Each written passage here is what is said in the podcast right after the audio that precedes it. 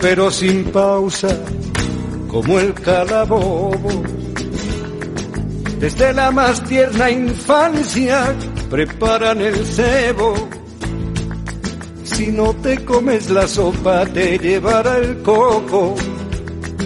Los tocamientos impuros te dejarán ciego y te acosan de por vida, asusando el miedo, pescando en el río turbio del pecado y la virtud, vendiendo gato por liebre a costa de un credo que fabrica platos rotos que acabas pagando tú.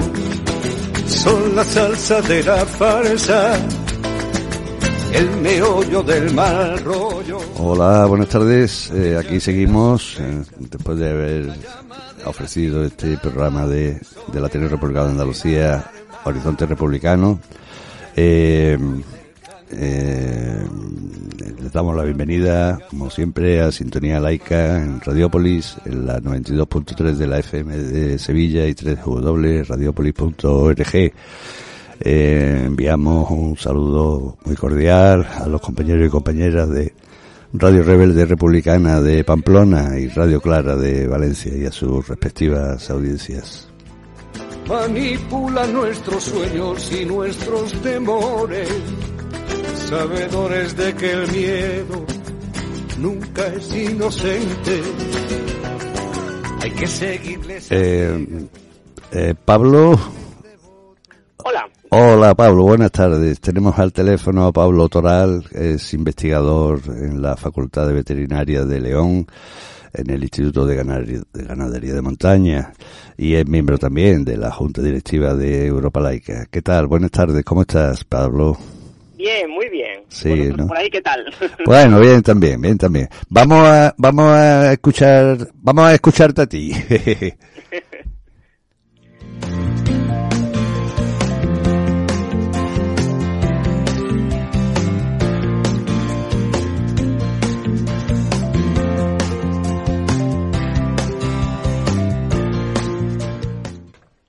Hola, mi nombre es Pablo Toral y soy investigador en el Instituto de Ganadería de Montaña de León, donde trabajo en nutrición de rumiantes y más específicamente en modificar el valor nutricional de la leche y en mejorar la eficiencia alimentaria de los animales lecheros. Sin embargo, hoy no estoy aquí para hablar de nuestra investigación, sino de un proyecto de divulgación científica. La divulgación intenta acercar el conocimiento científico y técnico a la sociedad, y cada vez somos más las investigadoras y los investigadores que dedicamos una parte de nuestro tiempo a esta tarea. Nuestro proyecto se llama Calendario Científico Escolar y, como su nombre indica, está dirigido al alumnado de centros escolares, como vosotros y vosotras. Lo que hemos hecho es ofrecer una alternativa al calendario tradicional en el que cada día recogemos un aniversario científico o tecnológico. Además, hay una guía didáctica con actividades para realizar en el aula. El calendario lo distribuimos a centros escolares y también se puede descargar de forma gratuita desde la web del IGM, que enlaza con el repositorio digital CSIC. Allí puedes descargar todos los materiales y sois libres de reutilizarlos sin restricciones, pues están registrados bajo la licencia Creative Commons 4.0. Además, para favorecer el uso del calendario en el aula, hemos traducido todos los materiales a distintos idiomas. Además del castellano, tenemos el gallego, el asturiano, el euskera, el aragonés, el catalán y el inglés. También tenemos cuentas en redes sociales como Twitter o Telegram, donde publicamos las efemérides diarias en los distintos idiomas. Para favorecer la accesibilidad, disponemos de materiales adaptados, por ejemplo, para las personas ciegas. Nuestra meta es acercar los descubrimientos científicos a las personas jóvenes y poner a vuestra disposición modelos referentes que os sean más cercanos, ya que la investigación está abierta a todo el mundo. Por ello, aseguramos la visibilidad de las mujeres científicas y tecnólogas, así como de las personas racializadas y LGTB de campos muy variados, porque la ciencia es diversa en cuanto a las personas que la hacen, así como en los temas en los que se investiga, que van desde algunos más conocidos, como la astronomía o la biomedicina, pero que también incluyen la geología, la ganadería, la música, la arqueología o la informática. Todo aquello que os guste puede ser objeto de investigación. La literatura o el arte son parte de nuestra cultura desde hace siglos. Con este proyecto lo que intentamos hacer es aportar nuestro granito de arena para que la ciencia y la tecnología también sean parte integrante de la cultura de las sociedades modernas. Me gustaría indicar, por último, que todo esto no hubiera sido posible sin el apoyo de un buen número de entidades y asociaciones que viesen la diapositiva, pero que también está abierto a toda la sociedad. Es decir, podéis participar si os interesa enviándonos vuestros aniversarios científicos. Esto lo podéis hacer con un mensaje al correo calendario.científico.csic.es. Esperamos vuestras propuestas. Bueno, pues Pablo, te he ahorrado toda esa explicación. no yo esto. ya me ahorras trabajo, sí. Oye, oye, ¿cómo fue? Porque este calendario se publicó, lo publicasteis en 2021, o sea, para este año que ya está terminando. ¿Cómo fue la, la, la, la acogida? Sí, mira, lo publicamos primero en 2020 y luego en 2021. Es cierto, 2021 es verdad. La segunda edición. Y la verdad que muy bien, fue incluso mejor que la de que la de 2020. Tuvimos aún más descargas. Y mira, si te doy datos, eh, no los tengo actualizados, los tengo de julio, que fue cuando se presentó el informe. Tengo a final de año tendré que volver a actualizar todo. Claro. Pero en julio cuando enviamos el informe habíamos estimado que habíamos llegado en torno a unos 800.000 escolares, personas, eh, estudiantes de primaria y secundaria, que es mucho. Claro, sí. Mucho, mucho. Sí, Tuvo sí, muy sí. buena acogida, hubo muchas descargas en Mm. Internet y aparte en redes sociales que nos movemos tanto en Twitter como en Telegram y una nueva red que se llama Mastodon, en las tres Mm. estamos, pues hay muchos seguidores y la gente la verdad que, que le gusta y creemos que está siendo bastante popular. Estupendo. Este año 2022 también lo publicáis. Sí, sí, sí, ya estamos ahora acabando de, Ah. de trabajar, eh, ya tenemos todas las traducciones, estamos en la fase, vamos, sobre todo de diseño gráfico y en breve las, las impresiones. Ajá. Así que el de 2022 esperamos que, que guste porque va a ser... Seguro. eh, fue mucho más, más ambicioso, tanto en objetivos como en como en desarrollo. Ujú. Intentamos ampliar aún más el, el- las actividades, así que a ver qué... Claro, qué seguro, seguro, seguro que gustará porque, bueno, es que es un excelente trabajo el que habéis hecho eh, en el CSIC, así que... Bueno, en el CSIC y en, y en muchos lados, porque Y es en- claro. trabajo de mucha gente y Sí. en Europa Laica también hay hay mucho trabajo detrás porque porque Europa Laica nos está ayudando sobre todo con, con lo que es la difusión. Entonces, Claro. desde, desde los grupos territoriales estamos enviando calendarios para poder difundirlos y a, tanto a centros escolares, Mm. aulas, y que nos echen una mano con, con esa difusión que es tan importante. Claro que sí. Pero vamos, soy eh, Pablo Toral, está en Sintonía Laica, no exactamente para hablar del calendario científico, que también, sino Bien. para hablarnos de la red laicista europea que se acaba de crear y Pablo es uno de los representantes de Europa Laica en ese mm, organismo nuevo. Sí. Eh, para que nos, vamos a poner una musiquita que nos, que nos dé pie a, a hablar de ese tema, ¿te parece? Venga, adelante.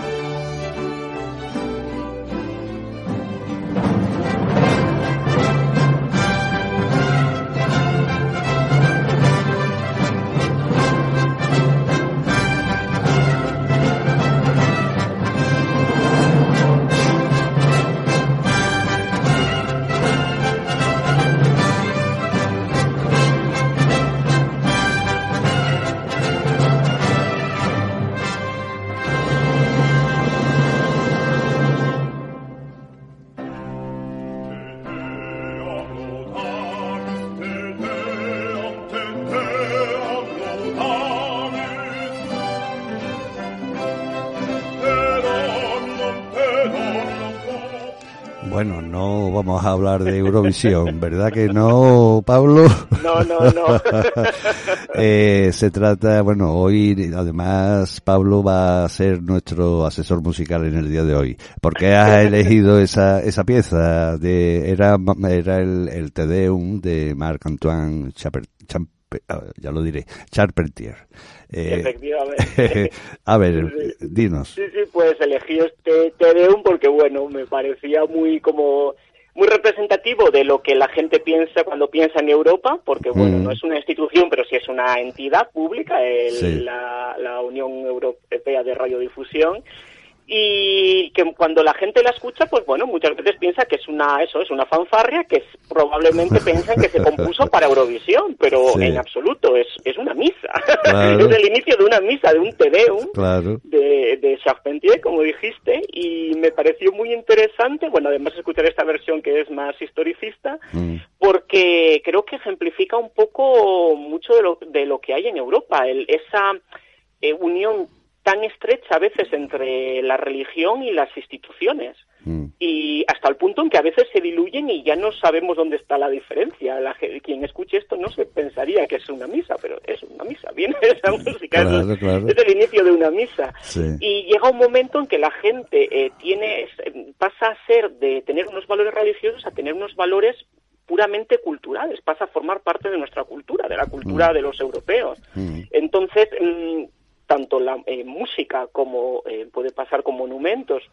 Lo que te comentaba, por ejemplo, en Francia, cuando se quemó Notre Dame, fue un, gran impacto, pero no, no solo pues, no por el valor tanto religioso, sino por el valor que tiene como un monumento nacional, es patrimonio de todos. Entonces, pues yo creo que aquí es algo lo mismo. Mm. Muchas veces eh, hay esa mm, falta de separación entre religión y cultura y bueno, pues yo creo que, que se puede ejemplificar con esto y que debemos de defender ciertas cosas que han pasado ya a la cultura popular y que tienen que ser patrimonio de todos, no solo de, de una parte de la población, pues de una iglesia o de, o de quien. Sí, ese es el, proceso histórico que ha ocurrido, claro. Eh, lógicamente, eh, los laicistas no estamos en contra de, bueno, de esas raíces culturales que, que tenemos desde hace muchos muchos siglos, Exacto. Exacto, exacto, pero hay que eso, hay que defenderlas como algo público y que no haya una injerencia cuando ya pasan a formar parte de esa cultura popular que podamos defenderla entre todas y todos. Claro. Bueno, pues pasamos entonces, si te parece, a, que nos hables de, de, esa red laicista europea que se está creando o se ha creado ya, esos principios que vamos a defender ahí. Venga. Efectivamente, sí, se acaba de crear, se acaba de presentar en, en, octubre, a mediados de octubre más o menos, mm. pero bueno, ya se lleva unos varios meses trabajando sobre ella. Y nada, por si la queremos definir en una frase, es una red de asociaciones de mm. distintos países de Europa que lo que buscamos es eh, luchar por los valores laicos, y defender ese, esa posición, la posición laica, ante las instituciones europeas. Básicamente es el objetivo principal y por lo que se creó. Sí, pero no me lo resumas tan pronto porque entonces ya hemos terminado el programa. o sea, yo quiero que, en fin, aquí me han mandado un documento magnífico, principios de la red laicista europea, y bueno, pues evidentemente el reconocimiento del laicismo como principal, como, perdón, como principio universal del funcionamiento de los estados, inherente a una democracia real que garantiza las libertades individuales y la convivencia pacífica de opiniones filosóficas y convicciones religiosas.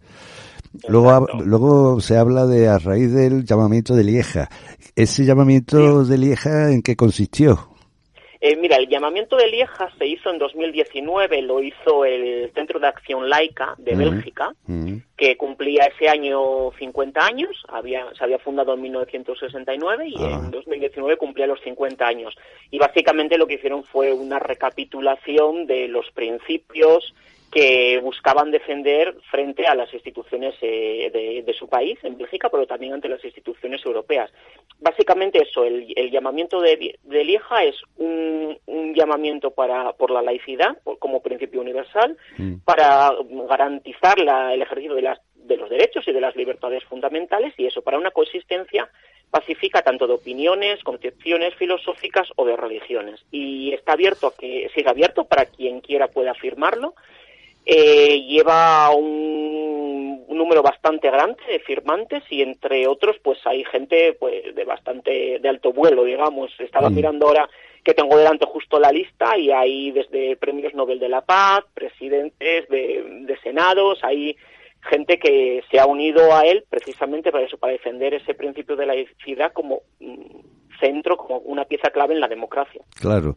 Eh, lo que no hemos comentado, eh, no hemos dicho qué organizaciones van a componer esa red laicista. Tenemos que haber empezado quizá por ahí. Venga, dinos. Pues sí, pues ahora lo decimos. Eh, ahora de momento somos pocos, digamos, pero bien avenidos. Y ahí está, bueno, el Centro de Acción Laica de Bélgica, mm. que, es una asociación realmente grande, que tiene mucha actividad, está haciendo una labor muy buena en su país. Mm.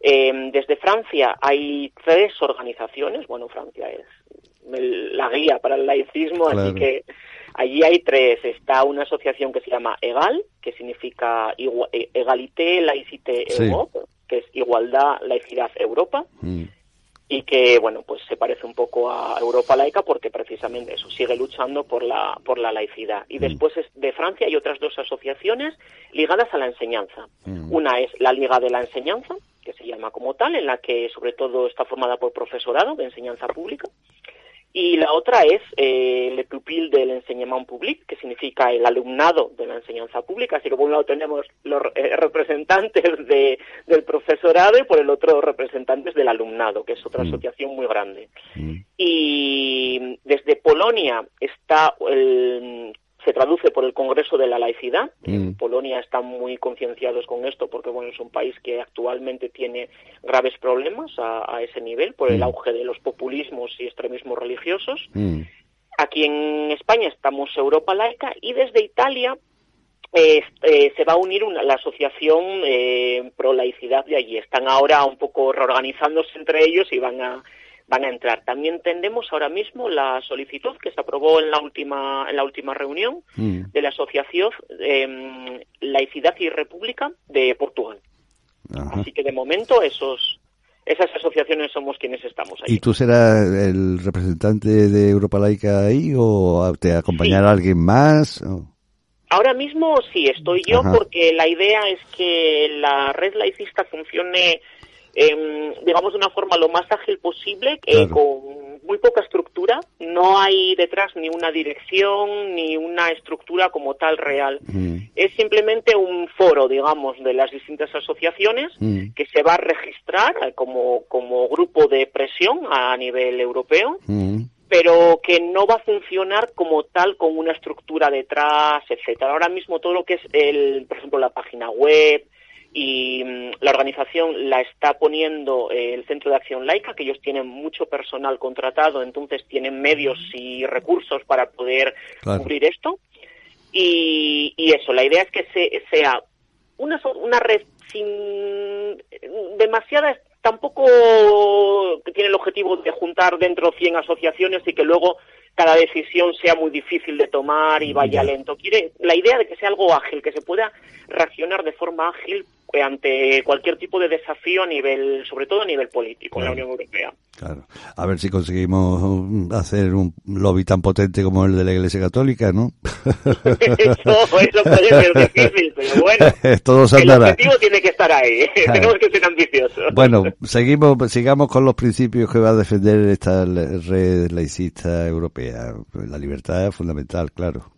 Sí, eh, lo que comentábamos, el laicismo como principio universal de funcionamiento en los estados y mm. después el desarrollo de estados laicos que sean eh, imparciales, garantes de derechos, y ello incluye, desde luego, la separación de iglesias y estados. Claro porque a todos los niveles de poder no es una cosa que vaya dirigido solo a gobiernos de las naciones eh, porque sabemos que bueno aquí en España en esto somos muy expertos mm. digamos sabemos que esta, esa separación entre poder público y iglesias eh, se necesita a todos los niveles eh, Estado central Estado gobiernos autonómicos gobiernos municipales etcétera porque existe a todos esos niveles y, las autoridades públicas tienen que dar ejemplo a todo, en todos ellos, desde luego. Claro.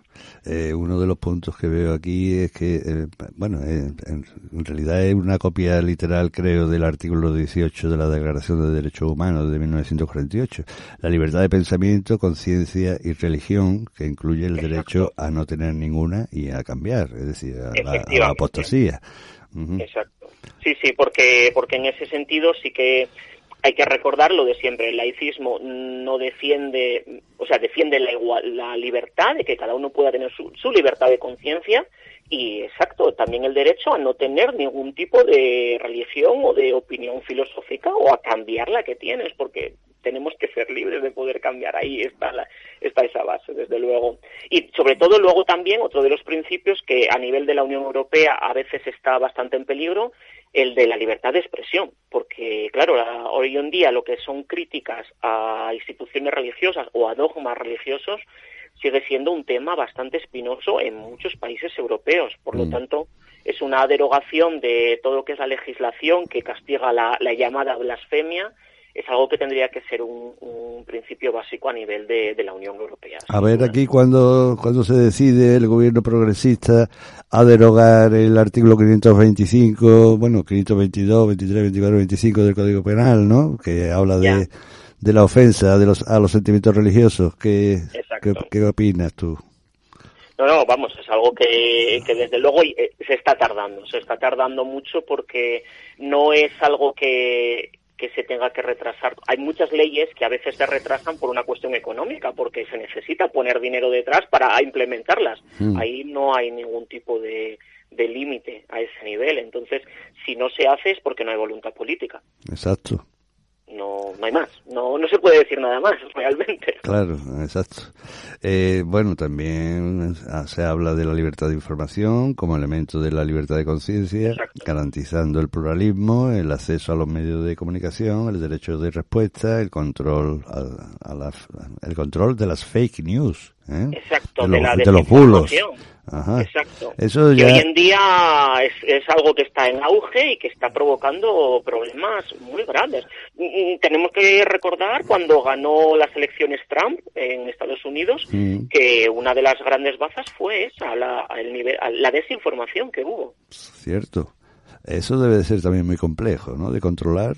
¿O, o cómo lo ves tú que eres científico? Eh, a ver, yo lo veo muy complejo porque no tengo ningún tipo de experiencia a ese nivel, pero yo creo que pues habrá gente que sepa bastante mejor cómo, cómo tratar de gestionar eso. Sin duda tiene que ser un reto muy difícil, mm. pero entre no hacer nada, prácticamente, que es lo que se está haciendo ahora, y tenerlo al 100% bajo control, pues bueno, podremos intentar hacer algo. Claro, claro que menos, por lo menos intentarlo, claro. Exacto.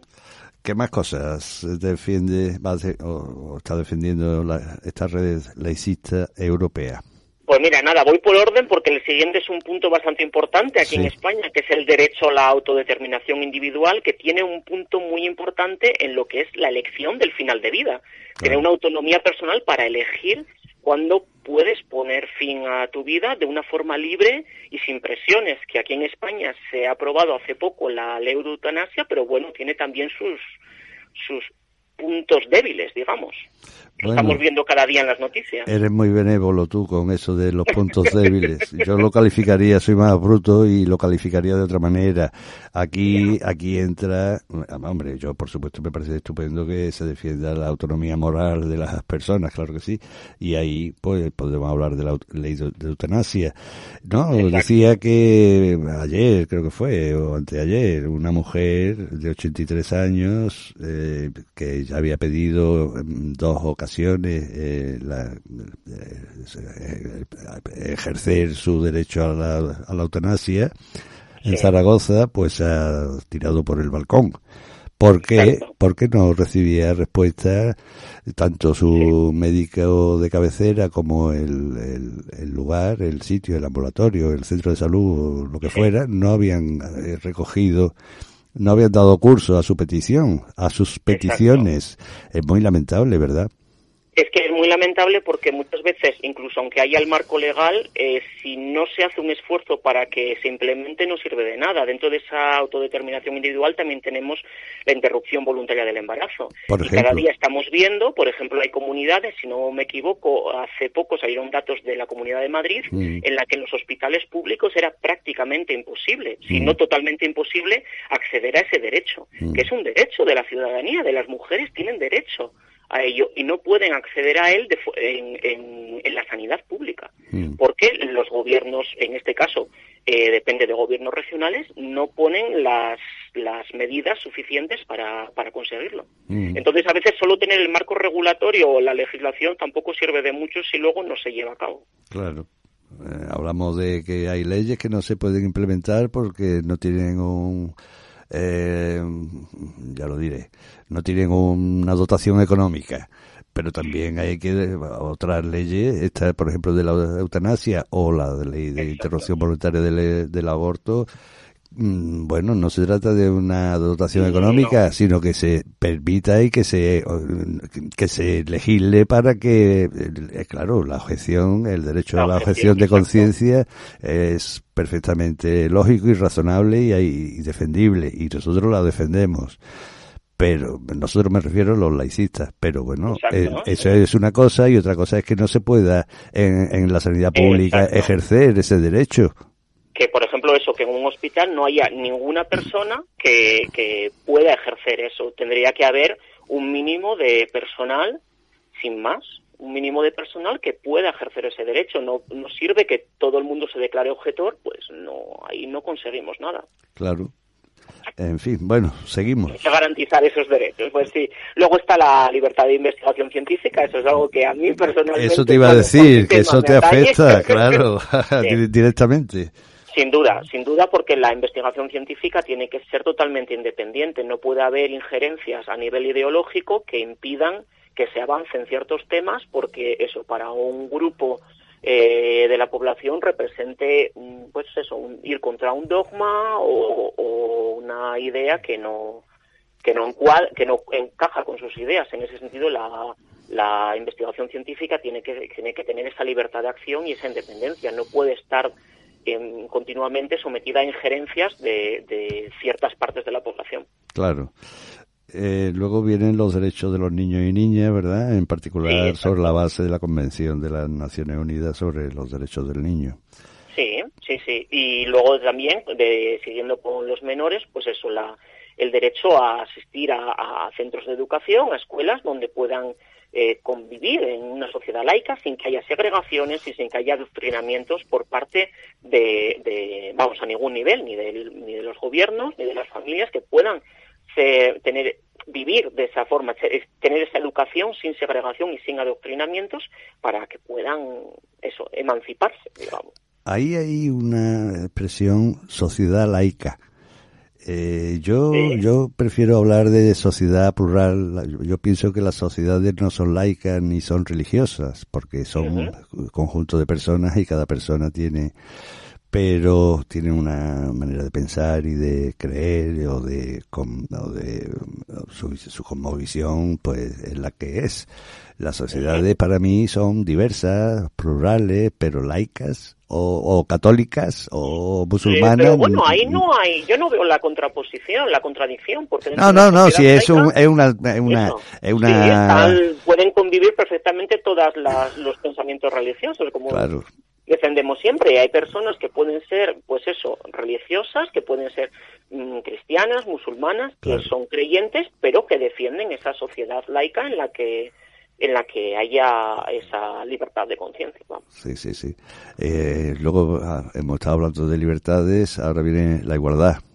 Háblanos de, esa, de esa Igualdad y, y, la ausencia de privilegios mm. por motivos ideológicos o confesionales y de discriminación, por supuesto, porque ni puede haber privilegios para por motivos eh, confesionales, pero tampoco puede haber discriminación. Mm. Eso es algo importante, que haya una igualdad real, que la igualdad real esté en todas sus dimensiones, eso, entre hombres y mujeres, en igualdad de derechos, de remuneración, en familias, en quiero decir, lo que, lo que ponen aquí es eso, que no haya ningún tipo de, discriminación, ni color de piel, origen nacional, religión o ausencia de la misma, de género, de orientación sexual o de identidad de género, que es algo muy importante. Claro que sí, que lo es.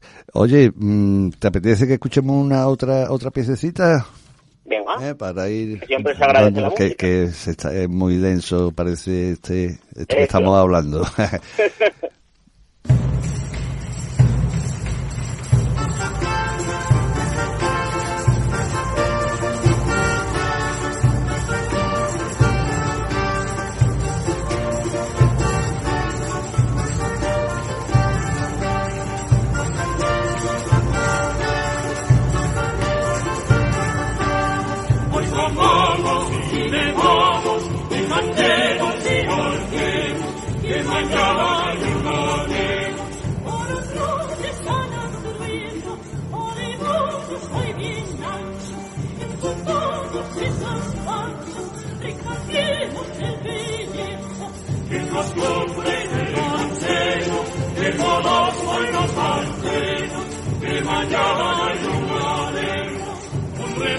la conquesta perché non avremo fatto comamos a calcapona e mañana hay gran quebranto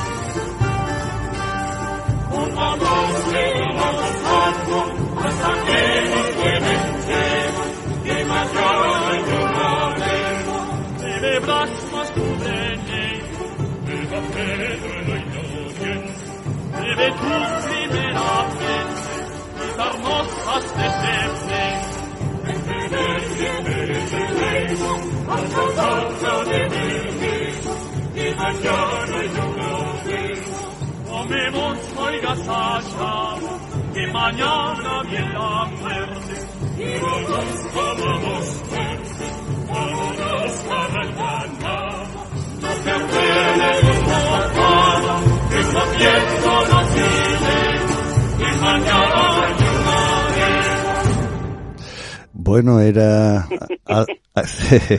te has elegido a Juan de la Encina interpretando.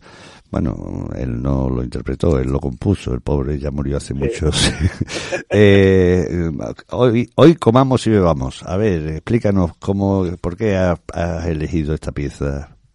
Pues mira, lo elegí porque, bueno, como formo parte también del grupo de Europa Laica aquí en León, pues digo yo, pues voy a buscar un, un compositor que tenga relación con León, porque Juan de la Encina, bueno, fue una persona bastante viajera, que se mm. movió por muchos sitios, pero acabó su vida aquí en León. Los últimos años de su vida vivió en esta ciudad. Mm. De hecho, fue prior de la Catedral de León durante unos 10 años, los últimos 10 años de vida. Pero primero había pasado por múltiples ciudades de España y también de otros países. Luego es una persona que viajó, que mm. tenía una cultura muy muy alta y además que, que trabajó no solo en, como compositor, sino también como autor teatral, poeta, mm.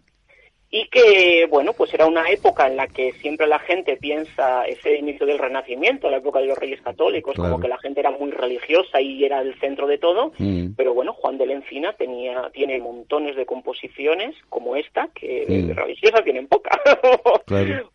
tienen poco, entonces por eso me gusta, porque creo que justo lo que acabábamos de comentar antes, de que mm. existen personas que, que, siguen pensando que el laicismo se opone a la religión y no. Eh, hay gente que puede tener convicciones religiosas y, y, es, defiende el, laicismo como lugar de libertad para, mm. para esa convivencia pacífica. Entonces Juan de la Encina, una persona que era bueno, pues era prior en la catedral mm. y que, bueno, también pues tenía su vida profana y que nos dio eso, pues composiciones tan bonitas como esta. Pero vamos, no es una excepción en la historia. Ahí tenemos al archi famoso arcipreste de Ita, eh, que bueno, eh, podemos hablar del largo y tendido, ¿verdad, Pablo? También con su ese aspecto pagano, digamos, de su vida. Sí, sí, pues eso, que se puede, que hay una persona puede tener distintas facetas en su vida y no tiene por qué estar reñidas entre ellas, pueden convivir de forma pacífica eh, perfectamente. Claro. Oye, eh, ya eh, el último punto de esto que me han enviado de este documento es sobre la solidaridad internacional e intergeneracional. Cuéntanos. Sí, ahí bueno, está sobre todo centrado en una, eh, una defensa tanto de servicios públicos, que haya una garantía de solidaridad. Claro. es que los servicios públicos son la base de la solidaridad y de la justicia social. Eh, no podemos defender un sistema en el que todo esté privatizado porque puede llegar a haber esa em, esa injerencia de ciertos grupos de pensamiento o grupos religiosos que toman como pasa aquí en España, ciertas, mm, ciertos nichos, digamos, la ayuda social y demás, no se puede dejar en las manos de, por ejemplo, de un grupo religioso. Tiene que haber también eh, servicios públicos que cubran, que cubran esos, eh, todo, todo ello. Que no haya discriminación a la hora de, que hoy en día es una amenaza a ese nivel y esas desigualdades que están aumentando cada vez más. Necesitamos eso, defender una solidaridad y desde luego que el, que el laicismo ayude a, reconstruir ese y que me gusta mucho porque la red laicista usa mucho lo del espíritu de la ilustración. Mm. ahí están lo tiene muy como muy interiorizado sobre todo la gente de Francia lo de hablar siempre de ellos hablan siempre de las luces de, sí, el siglo de, las luces, el espíritu de las luces, aquí bueno llamamos la ilustración y retomar ese, ese espíritu, re, como reconstruirlo, bueno, adaptándolo obviamente a la nueva situación actual, a las nuevas luchas que hay, a los nuevos problemas y amenazas a los que nos enfrentamos, mm. pero... Que no son pocas, ¿eh? El cambio climático, eh, las pandemias... Exacto. Hay, hay mucho y sobre todo a nivel político ahora mismo las amenazas son muy graves. El auge de todos los extremismos políticos, y los populismos está siendo muy importante y ya se ven las consecuencias. Desde luego, en los países del este ahora mismo estamos viendo eh, la situación tan crítica que se está viviendo en países como Hungría o como Polonia, donde mm. ahora mismo la justicia Mm, ha perdido cualquier tipo de independencia y eso es muy grave. La Unión Europea está tardando mucho en reaccionar a ese nivel. Bueno, no hay que irse tan lejos ¿eh? para, para ver el tema este de, de los problemas con la justicia, porque la lawfare aquí en España está siendo mm, evidente. ¿No te parece? desde luego en España no, no somos ejemplares. No, aquí, aquí padecemos muchos déficits democráticos, sí, lamentablemente. Pues si te parece, mm, bueno, ¿querías añadir alguna cosita más aparte de esta, mm, no para despedirnos, por supuesto, sino eh, añadir en, en, relación a, a esta red laicista europea, algo que se nos haya quedado sin decir? Sí, mira, una, una cosa importante, que es la participación ahora mismo en la conferencia sobre el futuro de Europa. Ajá porque es algo que se fue lo primero sobre lo que se trabajó una vez hechos los principios para mandar un texto mm. Y creo que es algo que aquí en España no se está hablando mucho hoy en día de la conferencia sobre el futuro de Europa y es algo que nos va a influir mucho y en lo que tenemos que tomar una parte activa. Mm. Eh, no sé si la gente conoce un poco de qué va. La conferencia sobre el futuro de Europa explícalo, explícalo, explícalo tú. no es una, como tal, se llama conferencia, pero no es lo que nosotros entendemos como una conferencia. Mm. Y va, a ser, es un órgano de, político. Está formado por la Comisión Europea, el Parlamento Europeo y el Consejo Europeo. Y en él tienen voz eh, toda, la, toda la ciudadanía europea y todas las asociaciones pueden actuar. Eh, dura nueve meses, eh, hasta primavera de 2022.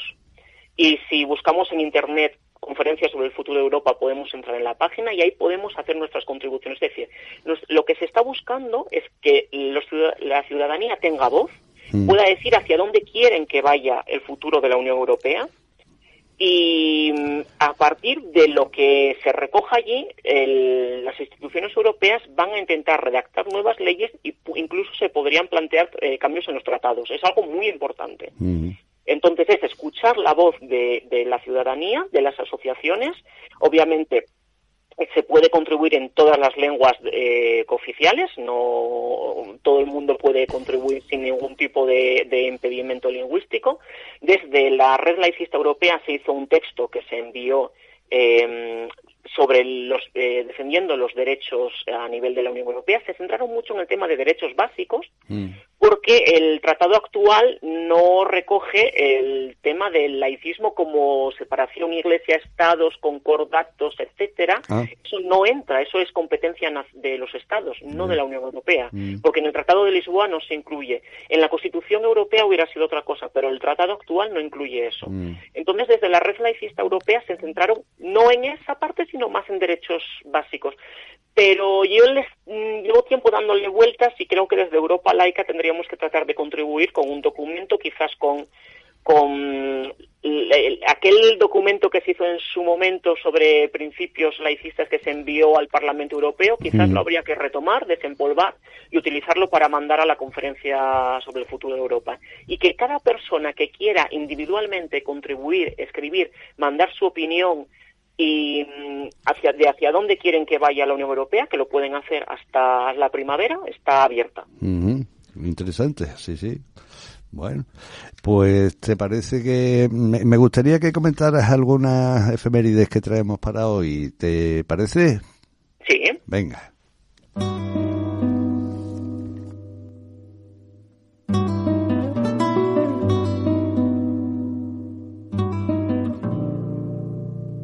Efemérides. Fechas para el avance o retroceso de la libertad de conciencia y los derechos humanos. Eh, tal día como hoy, un 11 de noviembre de 1417, en Constanza, Italia, en el marco del concilio de Constanza, que se abrió el 5 de noviembre de 1414, tres años antes, se pone fin al cisma de Occidente que ha mantenido durante 40 años a la cristiandad dividida entre tres papas, Juan XXIII, no, eh, Juan, Juan XXIII, Gregorio XII y Benedicto XIII, el famoso Papa Luna. Se alza como único papa Odo Colonna, noble romano que mm, ni siquiera era sacerdote y que adoptará el nombre de Martín V. ¿Algún qué comentario te suscita eso? Pues que muy exitoso no fue, porque toda esa idea de acabar con el cisma, pues con ese cisma acabó, pero años después ya hubo otro. Entonces, pues realmente no fue muy exitosa y si no me equivoco, eh, en esa en, ahí en, Constanza fue donde se hizo la condena también a Juan Hus. Ah, pues sí, es eh, posible. Como hereje, sí, sí, sí, Como hereje, que fue uno de los precursores de los protestantes. Sí, los eran los usitas, ¿no? O algo así. Sí, la forma de cerrar, de acabar con el cisma no fue muy mm, pacífica y no fue muy efectiva a largo plazo. Pues sí, cierto. Otro 11 de noviembre, pero de 1620, cerca de Cabo Cod, en, en Provincetown, en la colonia de Plymouth, Estados Unidos, se firma el Pacto del Mayflower. El documento fue redactado por los llamados padres peregrinos, los inmigrantes que cruzaron el Atlántico desde las Islas Británicas a bordo del, del Mayflower, buscando libertad de culto. ¿Qué? Pues que eso en un estado laicista no hubiera sido necesario porque ya la tendrían, la libertad de culto. verdad que sí, eh, lo que pasa es que allí estaban los, los que estaban. Bueno, otro 11 de noviembre de 1634 en Dublín, Irlanda, debido a la presión del obispo anglicano John Atherton, la Cámara de los Comunes dicta la ley An Act for the Punishment for the Vice of Buggery. Mi inglés es horroroso, ya te has dado cuenta. Eh, esa se viene a traducir como una ley para el castigo del vicio de la sodomía, que estaba basada en la ley de sodomía votada un año antes, un, perdón, un siglo antes en Londres por presión de Thomas Cromwell. Eh, contra el vicio había que legislar, porque era un vicio la sodomía. Pues, ah. pues, ahí la verdad que me sin comentario un poco triste, muy triste porque porque yo personalmente como persona homosexual pues claro sería pues mm, es algo que me que, lo siento mucho pero que el, problema es que Está bien que hablemos de eso de 1600 y tantos. 1634. pero mm. el, problema es que haya países que actualmente sigan teniendo ese tipo de leyes. Ahí es donde está el problema. Si la hubiera 1630, pues bueno, ¿qué le vamos a hacer? Pero que hoy en día siga existiendo. Lamentable. Pues pero bueno, ¿qué vamos a hacer? Paciencia, bueno, ¿qué coño paciencia? Y lucha. Lucha. claro, hay que luchar. Claro, hombre, claro. Es la frase hecha que siempre se dice, ¿no? Eh, bueno, y ya por último, la última efeméride que traigo es, bueno, aparte de que hoy es el Día de las Librerías, por cierto, ah, me acabo de, acordar porque lo hemos comentado en el programa anterior, el día 11 de noviembre. Bueno, un 11 de noviembre de 1831, Nat Turner, esclavo negro y predicador, es ahorcado en Virginia, Estados Unidos, por ser el impulsor de una rebelión contra la esclavitud en el sur de Estados Unidos. Turner contribuyó mm, durante el juicio a poner de relieve la principal contradicción de un país que se autoproclama tierra de libertad, pero dedica gran parte de su riqueza a esclavizar a su raza. Eh, su, su cadáver será desollado, decapitado y descuartizado por si no había muerto, supongo.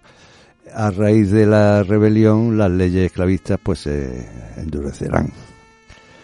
El tema sempiterno, ¿no? De, del el racismo en Estados Unidos. Sí, sin duda. es algo que y, otro tema en el que sigue habiendo que luchar porque de, de una forma u otra no se ha acabado. Mm. Ese racismo sigue existiendo, no solo en Estados Unidos, aquí en España desde luego no nos libramos de ello y es algo sobre lo que tenemos que seguir trabajando mucho para evitarlo. Claro que sí. Oye, otra, sí, esta también es importantísima. Me gustaría que la comentaras, que un 11 de noviembre de 1887, en Estados Unidos, Louis Ling, George Engels, Albert Parsons, Adolf Fischer y August Spies son ejecutados en la horca. Son conocidos como los mártires de Chicago. Fueron condenados a muerte por los disturbios que se produjeron en la conocida como revuelta de Haymarket, en la huelga general del 1 de mayo de 1886 para ganar la jornada de ocho horas de trabajo. En esos disturbios murieron, fallecieron 40 manifestantes y 6 policías. Es el origen de la celebración actual del primero de mayo. ¿Qué comentario te suscita? Pues que es pues un poco en relación a todo lo anterior, que hay luchas que llevan tantos años haciéndose y que al final no se ha conseguido, porque reivindicar las ocho horas de trabajo eh, hablarlo ahora en 2021, cuando hay países que hace poco salió, por ejemplo, en Corea, que reivindicaban que se pudieran trabajar, no recuerdo cuántas horas semanales, pero hablaban de 60 horas, una cosa así, 60, 70 horas, que se pudiera, que hubiera libertad para hacer eso, pero ¿qué me... pues, pues hay luchas que siguen vigentes, pero vamos, en 2021 como si fuera hace 100 años o 200, sin pues, duda. Sí, la verdad es que sí. Y bueno, y que mm, nos quedan eh, unos minutos todavía y ya se me ha acabado el guion. Bueno, hay que, poner alguna efeméride del calendario científico, ¿no? Ah, delante. Claro, claro, hombre, ¿Ah? qué buena idea. Venga, adelante, adelante. Pues mira... Hasta las 7 tenemos tiempo.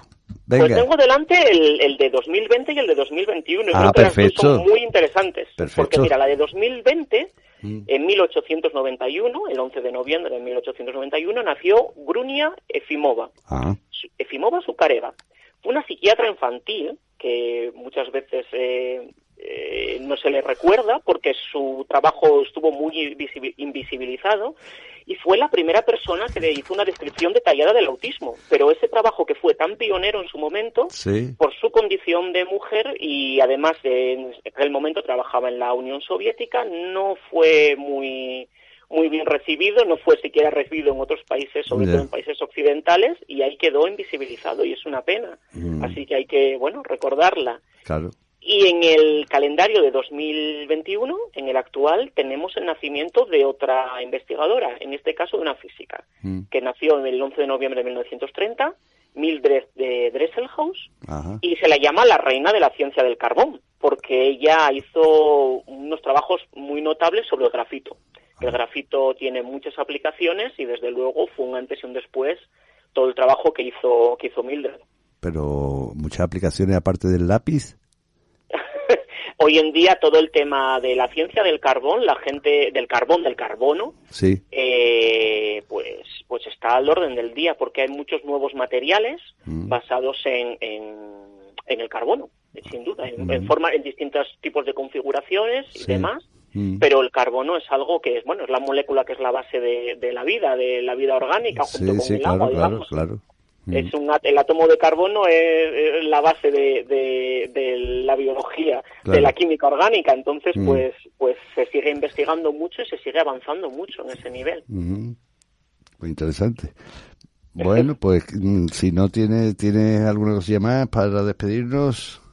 Bueno, si quieres te digo la de 2022, ya la avanzamos. Claro, hombre, claro que sí. Todavía no es público, pero podemos decirla. Bueno, en primicia, venga. En primicia, pues mira, otra, pues tenemos otra investigadora, tenemos ya trío totalmente, una detrás de otra. Muy bien. En este caso es un fallecimiento, fue en 2006, el 11 de noviembre de 2006, y fue cuando murió Esther Ledelberg.